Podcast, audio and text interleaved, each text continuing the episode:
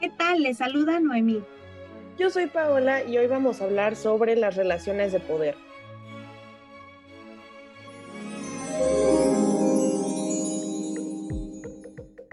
Creo que lo más importante para comenzar a hablar sobre este tema, pues es, por supuesto, mencionando a Foucault.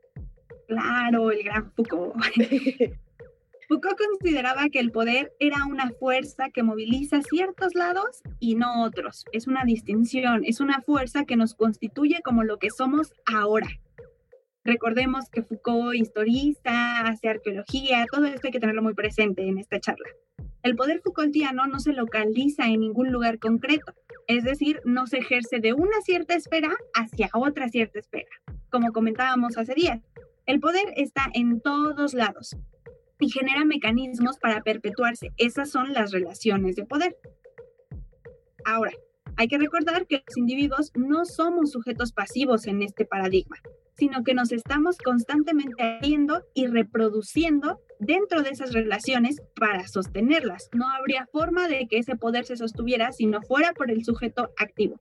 Mm, Noemí, yo creo que como casi todo, no creo que es una cuestión de categorizarlo como algo bueno, como algo malo, sino como una situación que de momentos favorece una parte por encima de la otra. Pero también se me hace importantísimo recalcar que todas y cada una de las relaciones que tenemos son relaciones de poder. Claro, con su teoría del poder queremos rescatar que Foucault nos advierte que lo que somos es así, somos lo que somos por la forma en la que nos hemos constituido dentro de estas redes de saber y de poder, por la forma en la que hemos actuado dentro de las mismas. Nos formamos como sujetos que desean y esos deseos son deseos sugeridos y luego comprendidos, absorbidos como un mandato cuyo origen ya se olvidó.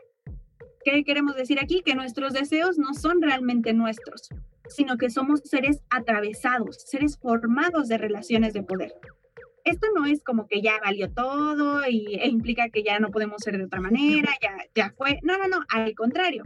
Como bien decía Foucault, donde hay poder, hay resistencia.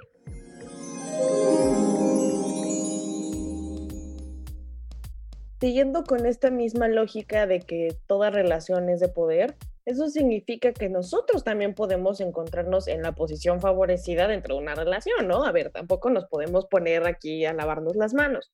Claro que esto depende de un montón de cosas, pero bien podría suceder que este fuera el caso. Y es justo ahí donde entra nuestro proceso constante de deconstrucción. ¿Qué haces si tú estás en la posición favorecida? No es lo mismo que tengas un uso responsable de ese poder a que seas una persona abusiva. Claro, es que es súper importante una mirada interseccional que pueda deconstruir los privilegios, notarlos, señalarlos y desde esas posiciones de privilegio desplazarnos renunciar a privilegios que deberían ser derechos, ¿no? Si hemos sido obligadas, por decirlo así, a seguir y pensar desde ciertos roles y ciertas categorías lingüísticas que reproducimos y mantenemos con nuestra conducta, si hemos sido producidas por relaciones de poder determinadas, entonces podemos hacerlo de otra manera. Esa es la magia de Foucault, la magia del análisis del poder. Los espacios de libertad que se escapan de la captura sistemática han de procurar maneras muy otras de organizar la vida contra la que atentaron dichos poderes. Lo que esta vez nos atañe aquí son las relaciones de poder dentro del amor romántico. Analizando las formas en las que la violencia se ejerce e incluso se fundamenta en la historia y referentes del amor romántico, cabe que nos preguntemos si, al vivir y ser parte de una sociedad patriarcal, podemos pensar en amores que resistan, que le den la vuelta a la norma del poder. A mí me gustaría usar como ejemplo una película de Netflix que se llama The Kissing Booth. Hace poquito salió la segunda. Realmente es más de lo mismo, pero en este caso me estoy refiriendo específicamente a la primera, ¿no? Entonces, como un mini resumen sobre qué, de qué va esta película, nos cuenta la historia de él y Lee, que son mejores amigos desde que estaban chiquititos, crecieron juntos, y desde que están muy niños crearon como esta serie de reglas que pareciera que les ayuda a tener una convivencia sin ningún tipo de roce, ¿no? Entonces, entre esas reglas se encuentra el no salir con hermanos. Y por supuesto, él no solo está crushadísima con Noah, que es el hermano de Lee, sino que comienzan a salir. Y como toda comedia romántica, el resultado es desastroso, pero siempre con la esperanza de ser resuelto, ¿no? Al final, happy ending ya, ya no las sabemos, ¿no? Pero creo que esta película lo más importante no es si acaban juntos o no, sino cómo son las relaciones de él con estos hermanos, porque Lee, por ejemplo, toma el control por completo de la situación, haciendo berrinche por la nueva relación que ella tiene con Noah. Entonces, le deja de hablar, este, ¿sabes? O sea, ya todos los años de amistad me valen madres nomás porque te quieres chingar a mi hermano. O sea, por favor. Entonces, le da la espalda por completo. Y por el otro lado, vemos a Noah que no ayuda en lo más mínimo, porque el güey entonces está actuando como papá y queriendo controlar todo lo que ella hace, con quién sale. Es más, inclusive antes de que ellos tengan algo, hay un, hay un chavo que quiere invitar a salir a él. Y entonces Noah le dice, no, no puedes, porque ya no está interesada y te las vas a ver conmigo. Y ahí ni siquiera son nada. O sea, si fueran algo estaría muy mal, pero como no son nada está peor. Entonces, ¿qué pedo? ¿Por qué? horrible estos poderes patriarcales que se van reproduciendo. Como lo, como lo decimos, es algo, una conducta que va sosteniendo este poder, lo va perpetuando. Con esto en mente, Paula, parece muy oportuno recordar que es urgente reinventarnos y que resignifiquemos el amor. Esta creación debe partir de un horizonte feminista, porque el amor romántico que hemos descrito en anteriores ocasiones y seguiremos analizando ha funcionado como una estrategia de invisibilización y domesticación de nosotras, las mujeres, de repartición injusta de las esferas de la vida, como lo dijimos al principio. Por un lado, la producción, muy valorada, con goce de sueldo, y por otro, la reproducción, el amor tan pinche, tan patriarcal que se ha erigido como un cinismo brutal, como un estandarte de los feminicidios más atroces, Paola, ya basta de él. Estamos hartas, llenas de una rabia digna, porque es un atropello bárbaro que desde pequeñas, que en toda la cultura que nos rodea, que en estas relaciones de poder que nos constituyen como sujetos, se nos obligue a desear maternar haraganes, a perdonar humillaciones, a reprimir incluso nuestra sexualidad basta, no podemos y realmente no queremos estas relaciones que no son justas. Para nada, además, hemos normalizado tanto esta cuestión de las parejas sucursal, y con parejas sucursal me refiero a estas parejas son la sucursal de las figuras de autoridad en mi vida, entonces nada más pasas de estar de jefe en jefe en jefe en jefe jefe, o sea... qué horror, qué horror, Paola. El amor, el afecto es de otra forma, una que no hiere, que no nos mata, que no nos duele, Queremos cuestionarlo todo ahora, queremos vivir diferente, amar de otras formas y ser amadas sin violencia y realmente con mucho gozo, lo merecemos.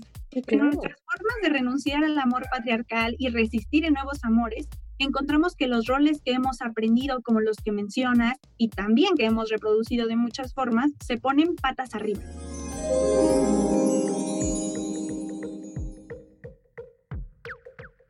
Tenemos que hacer mucho énfasis en cómo, o sea, en que tenemos que ubicar cómo reproducimos estos roles y con quién. Y poco a poco, como siempre digo, ya yo parezco perico, comenzar a problematizarlos para entonces poder construir relaciones horizontales, que por supuesto eso toma muchísimo trabajo, se dice más fácil de lo que realmente es, pero e, el tema es empezar a hacerlo. Claro, y no podemos renunciar a la utopía porque tiene mucho valor político, pero qué, qué libertad de transformar, Paola, cuánta vida hay ahí.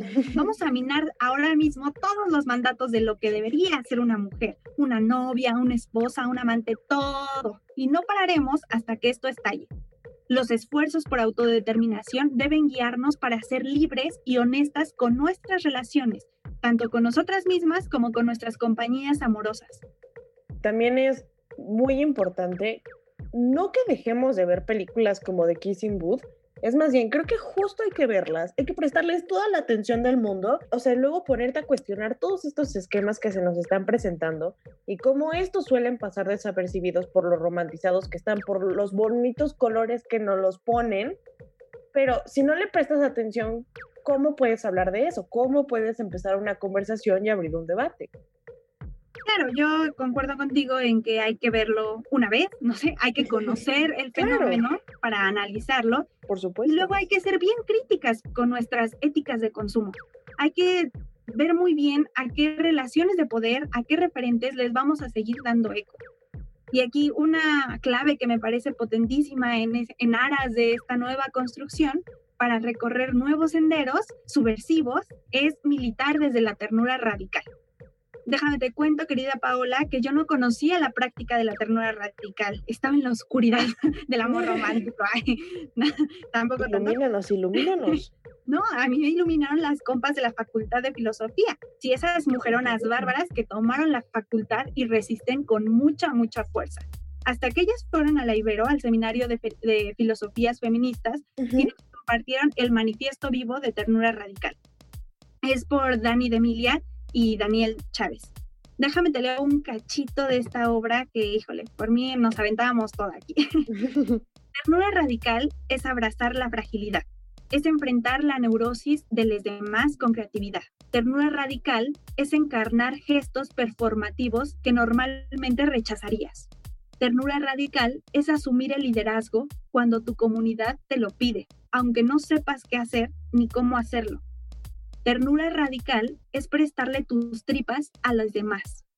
Es ponerte el coño de tu amante como bigote. Es arriesgarse a amar a contrapelo. Ternura radical es creer en la arquitectura de los afectos. Es encontrarnos desde los músculos más cercanos al hueso. Es creer en el efecto político de los movimientos internos. Fin de la cita.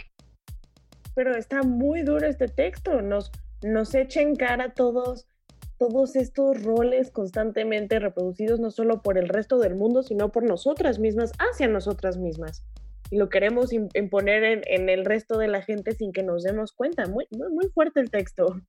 La ternura radical va de trabajar políticamente nuestros afectos, de apelar a esa vulnerabilidad para cuidarnos, de acoger y gozar de la empatía.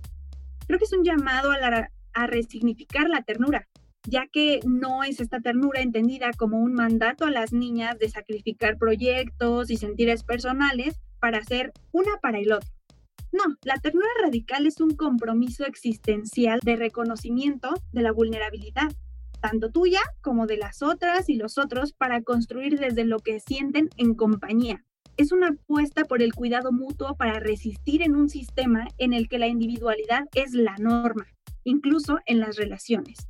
La ternura radical es francamente un reto. Es el reto de un modo de ser y de amar distinto con esto y en un llamado a seguir interiorizando y analizando la ternura radical, me despido por hoy, Paula. Muchas gracias. Como siempre, no se olviden de darse una vuelta por el Observatorio de Género y Juventud para saber más sobre estos temas y lo pueden encontrar en www.generoyjuventud.ibero.mx. Yo soy Paola, muchas gracias por escucharnos y esto es De Amor y otras ficciones. De Amor y otras ficciones es un podcast de Ibero.2, canal digital de la estación de radio Ibero 90.9. Agradezco a Jorge Ceja Morán en la producción y a Uriel Rodríguez en la realización.